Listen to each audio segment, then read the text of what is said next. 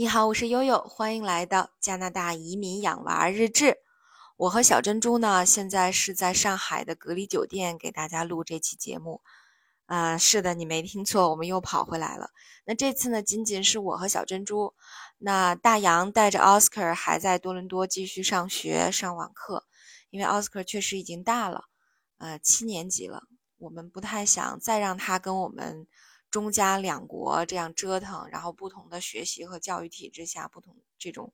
太折腾了，可能会影响他将来去读高中。所以呢，我们就决定还是带小的回来啊，因为确实一方面是因为工作，另外一方面呢，也是因为呃父亲的身体不是很好，在我们走的这四五个月里，啊，我母亲要陪着他隔三差五的去医院，这样半年下来的话，我觉得两个老人累的也可以。啊，尤其是我母亲，呃，在体力上、精力上、心情上，都都已经到达了一个，我觉得已经到达了一个崩溃的边缘。所以，赶在加拿大的这个回国航班大面积熔断之前，我们还是赶紧回来吧。大家也都知道，上周我经历了什么啊？先是带状疱疹，躺了两三个星期，啊，然后元旦和圣诞节又没少给孩子们折腾啊，这又紧接着回来了。确实，这个。一个多月过得还是特别特别的疲倦的，呃，我有很多朋友帮我买了营养素，然后帮我解决了各种各样的困难，呃，非常感谢大家让我们能够成行，呃，但是呢，因为不知道北京和上海疫情的发展，因为呃跟我们同期入境，不知道是我们这个航班还是东航的有一个一有一例确诊，就是上海境外输入第三十个病例，那今天呢，北京又发现海淀这边有了一个境内确诊。所以我们也不知道，本来算着哈十号到上海，那十四加七正好是大年三十能回北京，但是现在呢，这个情况也也不确定了啊，不知道能不能如期回回到家里。对，但不管怎样，总算是回到了祖国的怀抱，一切就感觉踏实了很多。呃，有很多朋友说说那个我们在小红书上看到了你呃更新回国的这个呃。整个的经历确实是我在小红书上分上下两篇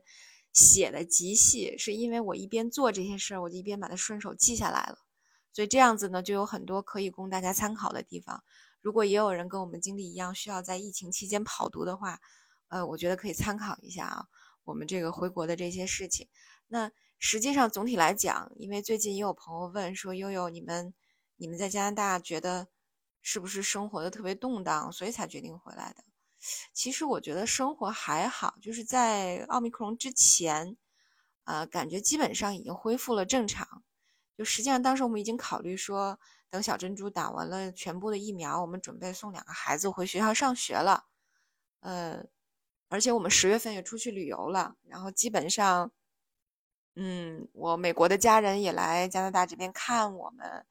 呃，我们也一起出去下馆子，或者是买外卖回家吃饭。呃，出去逛逛超市哈，我我还去逛了那些家居用品的开仓，还去了好几次，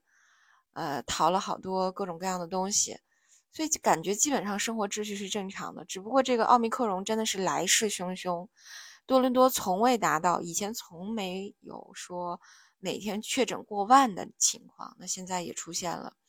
那又由于前一阵子呢，它这个。没有很好的规划，他这个检测试剂盒，特别是在寒假之前啊，几乎是给孩子们每个人都发了两三两三个试剂盒，让全家去测试，呃，导致呢安省的现在试剂盒呢大面积紧缺，所以现在学校在下周一就要开学了，呃，也欢迎孩子们回学校上课，但是呢，学校现在实行了三步的政策，也就是说，嗯。这个不通不通知，不检测，啊不不隔离，啊也就是有阳性病人，你身边你的老师或者同学有阳性确诊的话，学校是不会像以前似的再通知你了，啊而且呢，呃，你也不用去检测，啊也不推荐你去检测。最后呢，就是就如果你没有症状，也不推荐你去检测。最后呢，就是呃你也不用隔离，如果你觉得你没有症状，无症状还是可以正常上课的。所以这样子呢，就让很多的家庭和家长都觉得有些恐慌。就这种情况，如果呃，在学校会不会发生大面积的这种感染？这些事情呢，都都未可知，因为确实对奥密克戎的了解还是处在一个，嗯，就是还不是那么成熟的一个阶段哈。所以我们决定还是让奥斯卡继续在家网课，尽管他非常的不爽。他说：“你不是已经承诺我，你们回去啊，或者是我们接种完疫苗就能上课了吗？现在已经没有，就是你让我满足的条件，就好像灰姑娘怎么去参加舞会呢？就是，是吧？捡捡了一碗豆子，又捡了一碗豆子。奥斯卡就觉得他已经捡了好几碗豆子了，为什么还不让他去上学？所以没办法啊，这个。”小朋友们确实也是憋得挺难受的，但是还是需要再克服一段时间的这种、这种、这种呃疫情的这个大面积传播吧，这种肆虐吧，嗯，还是要保护好自己哈，然后再说什么学习效果呀之类的事儿，所以我们也是在尽力的开导他，嗯，那从生活上来讲呢，我们也很久都是很很久以来，我们也都是自己去买东西了。只不过就是近一两个礼拜才刚刚开始又在网上订菜，让人来送，送好了之后消杀，然后再拿进来，对，所以又差不多恢复到了，呃，刚刚开始疫情的那个感觉啊，所以希望这一次是不是就就就终于在这种达到顶峰巅峰之后就可以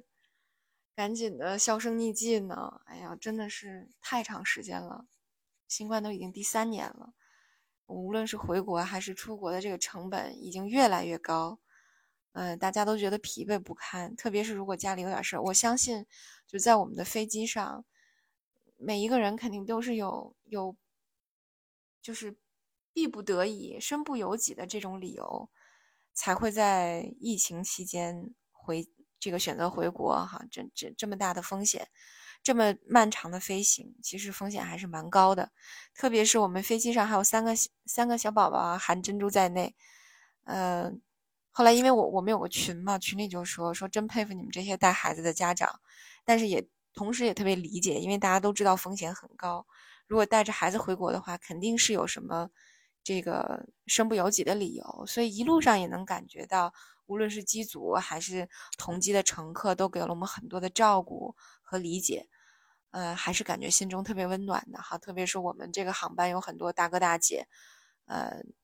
也经常我们我我们已经加了好友，经常在在群里或者是私信聊天儿，呃，都给了我很很多的心这个精神和心理上的支持，啊，我觉得非常非常的感谢。但是呢，这个我们这整个航班是满员回来的，因为呃，虽然说呃。这个加拿大没有像美国那么大面积的熔断，但是因为多伦多回京是在西安，呃，这个隔离就像上一次我们回国一样，所以海航呢，嗯，多伦多直飞北京的全部取消了，一月初开始全部取消了。那呃，这个呃温哥华飞上海的也取消了，所以呢，很多人都涌到了我们这个航班啊，因为这个航班十四假期以后是最后一班能在春节前。啊，理论上能在春节前进京的航班，呃，对，所以机长还说说真是空前绝后啊，居然满员了，所以我们都听得瑟瑟发抖，希望能够顺利吧。到目前为止，呃，状况还 OK，希望他能够呃一直坚持到十四加七，我也不作，所有的人都不作，希望能够呃顺利的、平安的度过这个隔离期，能够让我们早日回家，好吧？那今天的分享呢，就到这里。但也鼓励大家啊，可以在小红书上来 follow 我们加拿大移民养娃日志这个用户和相关的哎呀一些文章分享，还有小视频，呃呃，作为这个节目的补充，互为补充，好吧？那今天我们的节目就到这里。今天我换了一个新的麦克风，不知道效果怎么样哈？欢迎大家给留言啊。那就到这里吧，晚安，我是悠悠。